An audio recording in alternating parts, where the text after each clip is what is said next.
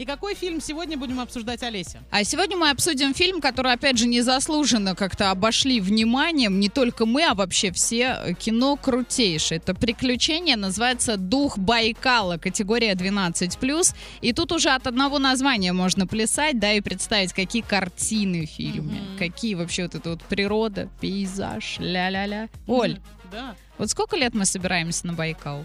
Нисколько. Ты что, обалдела? Мы всякий раз обсуждаем Алтай, Байкал, все дела. Ну, когда-нибудь мы обязательно соберемся. Я думаю, лет через 20. Э, давайте отзывы Когда мы почитаем. будем старенькие и со скандинавскими палочками. И прям нам пешочком туда. дойдем туда. Конечно. Душевный, светлый, мудрый фильм для семейного просмотра, который повествует о самых главных человеческих добродетелях, любви, вере и надежде. В фильме много юмора, есть напряжение сюжета, которое поддерживается музыкой. Фильм, несмотря на ограниченность сюжетом внутри ледяных торосов, интересно смотреть.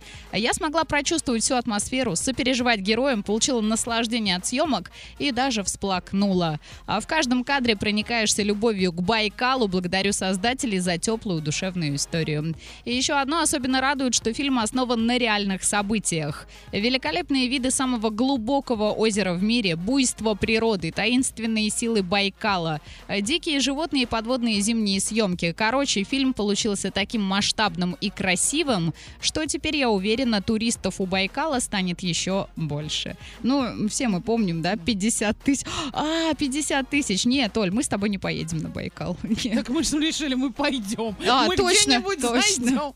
Итак, всем а, приятного просмотра в кинотеатре «Мир».